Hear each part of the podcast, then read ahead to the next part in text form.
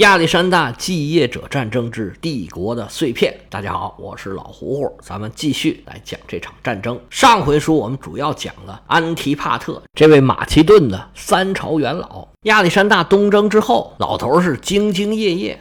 力保一方平安。虽然东征刚开始的时候遇到了一些麻烦，像波斯帝国的海军呐、色雷斯的叛乱呐，还有斯巴达的反对啊。不过这小插曲儿啊，很快就过去了。亚历山大东征十年，马其顿基本上没有什么大的问题。但是随着亚历山大东征脚步停下来，整个这个玩法就要发生一点变化。这玩法一变，希腊这边啊就要出事儿了。实际上，亚历山大东征，希腊人是做了很大的贡献的。最开始，他们当然是瞧不起马其顿人。虽然菲利他们这种马其顿的王族声称自己是来自于希腊的，但是希腊人开始一直也没拿这事儿当回事儿。而且在希波战争的时候啊，马其顿最早是投降了波斯人，给波斯军队当过马前卒。希腊人一直对马其顿人是很警惕，也很反感的。但是后来，马其顿人是越来越厉害，而且他们的宫廷啊是很亲善希腊的。随着局势的发展。希腊的各个城市啊，开始出现亲马其顿的团体了。随着菲利国王到处扩张，关于怎么看待马其顿，希腊世界就开始分裂了。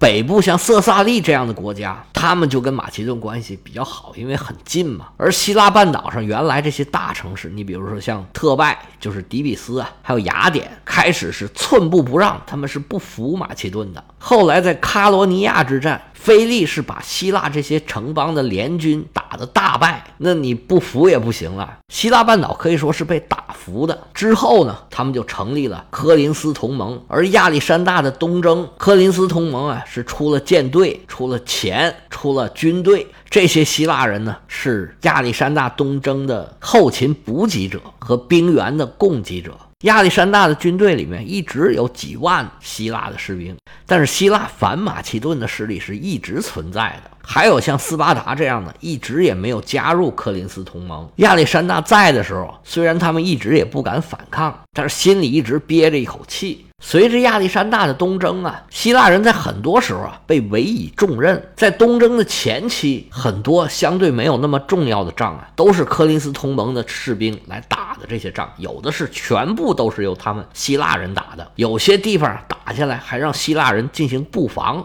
所以这时候有很多希腊人啊看到了。参加东征的好处，但是随着东征的逐渐推进，亚历山大的队伍里面亚洲人是越来越多了，希腊人的比例越来越低。他们越来越发现啊，原来马其顿人第一，希腊人第二的这种感觉啊，似乎是他们的一种错觉。波斯帝国留下了太多的地盘，有太多的贵族，他需要亚历山大来安抚。而且东方的这些贵族啊，拍马屁都拍惯了，原来的波斯大王他就吃这一套。希腊人还以为他们这亚历山大跟波斯大王不一样呢，但是后来才发现呢，人呐都一样。希腊人就开始越来越失望了。而到了东征的后半段，仗打得差不多了，很多希腊的士兵被遣散了，大量的希腊士兵回到了家里。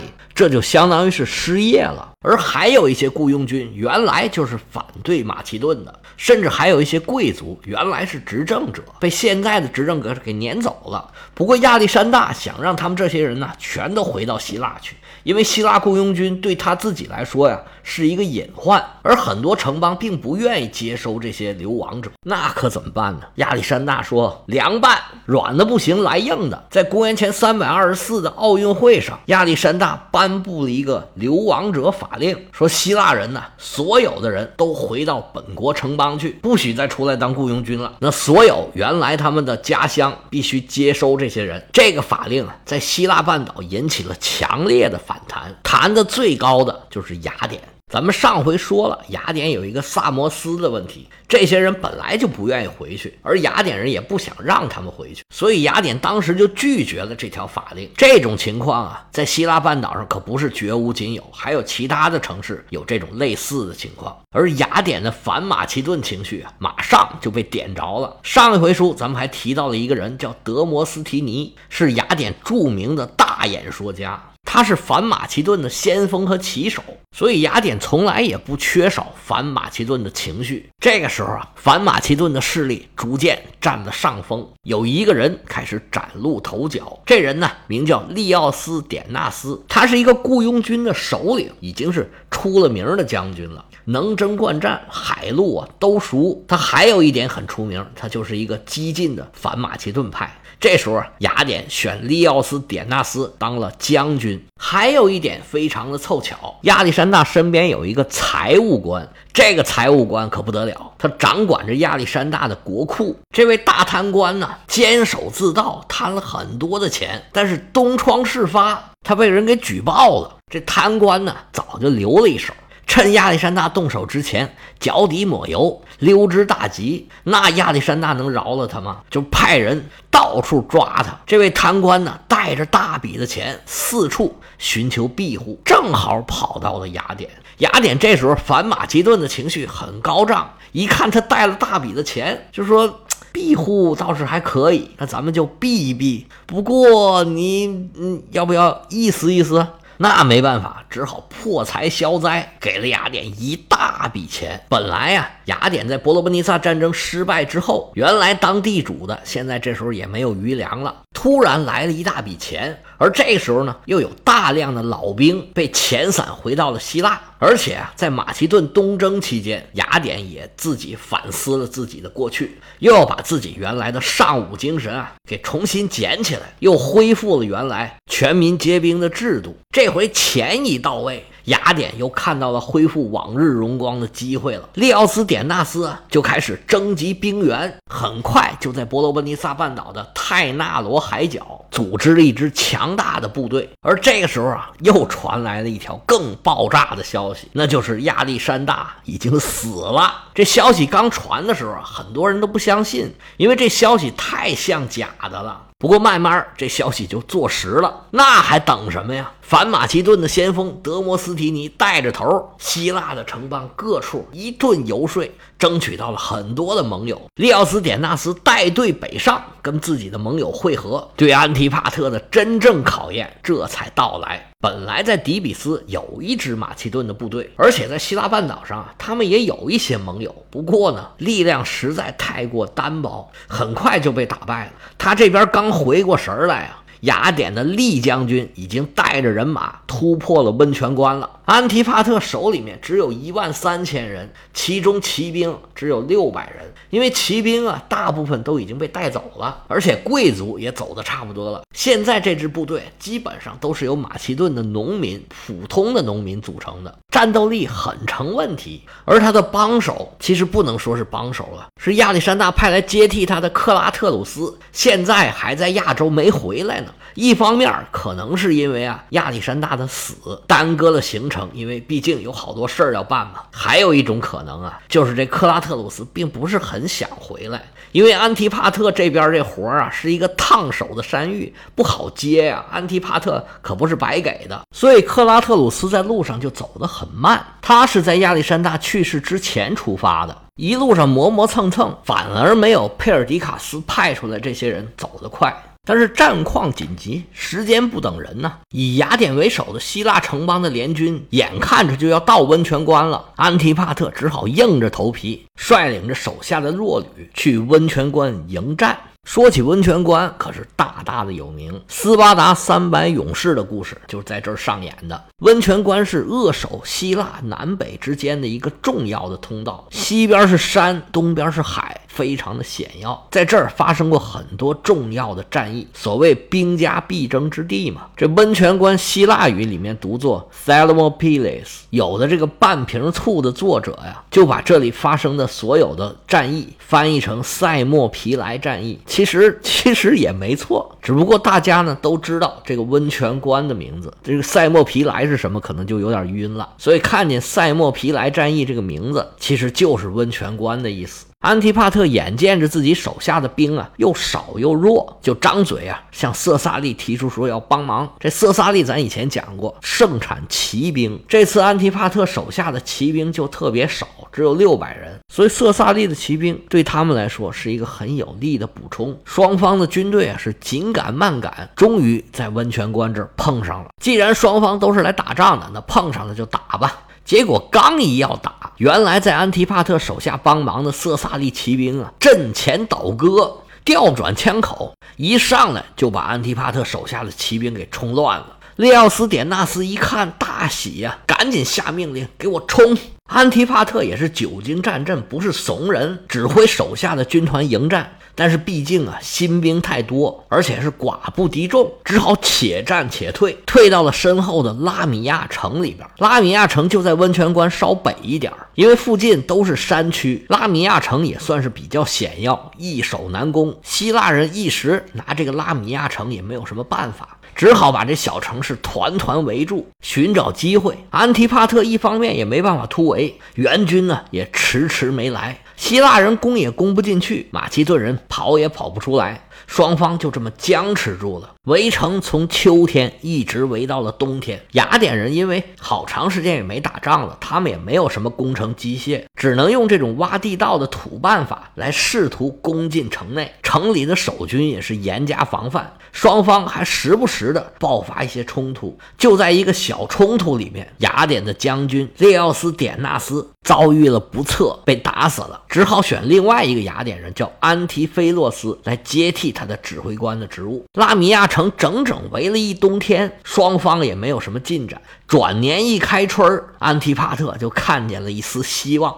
原来是被佩尔迪卡斯派到赫勒斯旁行省的这个列奥纳托斯带着军队啊前来救援。安提帕特高兴坏了，本来是打算呢里应外合，双方配合着一起对付雅典人。但是拉米亚城里面的军队啊冲了几次。都没冲出来，列奥纳托斯只好独自率领队伍跟希腊人对抗。双方的军队数量差不多，都是两万人出点头。希腊人强在啊，他们有两千多色萨利的骑兵，两阵队员，色萨利骑兵这么一冲，列奥纳托斯就有点受不了了。因为他这个军队啊，组织的太过仓促，新兵特别多，一上战场就显出问题来了。色萨利的骑兵统领名字叫做美诺，他是法萨卢斯这地方的贵族。法萨卢斯这地名啊，大家记得以后啊，罗马史有一场著名的凯撒对庞培的大战，就发生在这个地方。这场战役的获胜，才让凯撒真正成为了凯撒。后面呢，我会慢慢的讲到这儿，敬请期待吧。美诺的身上还有另外一个梗，他的女儿嫁给了埃阿喀德斯，是伊比鲁斯的一个国王，他们生了一个儿子，这就是后世。大名鼎鼎的皮洛士，皮洛士呢也对罗马的历史有重要的影响。以后我们也会单开一个专辑，作为罗马史的番外来讲一讲皮洛士。美洛的对手可是列奥纳托斯，这是亚历山大的火友之一，被佩尔迪卡斯派出来执掌赫勒斯旁弗里基亚行省，这可是欧亚之间的交通要道。列奥纳托斯经过大战无数，他非常清楚对面的实力，于是啊，他这次啊没有。指挥右翼，他自己来到了左翼，亲自指挥左翼的骑兵。双方战斗开始，色萨利的骑兵啊就开始冲向对方的左翼。色萨利人人数占优，随着这战线的不断拉长啊，列奥纳托斯的纵深就逐渐的变浅。劣势慢慢就显现出来了。不过，作为火友大将军，列奥纳托斯毫不退缩，英勇作战。不过也是过于鲁莽了。虽然经过了万里东征，在波斯打过仗，在印度打过仗都没事儿，结果回来就死在自己的家门口了。手下的骑兵抢回尸体，撤回营地。希腊联军这时候发现对方的侧翼已经完全露出来了，那还不抓紧时机一阵冲锋？马其顿人的援军呢，只好承认失败，退进了附近的山地。色萨利人和希腊人本来是还想再继续追的，但是因为地形太复杂了，而且对方已然是跑散了，再追啊就没什么意义了。这一战在战略上其实没有什么重大意义，最主要的就是亚历山大的这个火友啊被打死了，这城啊该围还围，还是攻不进去，那里边的人还是突不出来。不过呢，附近的山区就有了那么一万多个马其顿的援兵，但是他们也没有能力组织更大规模的进攻了。那位说城外这么打仗，城里的安提帕特就在那儿袖守旁观吗？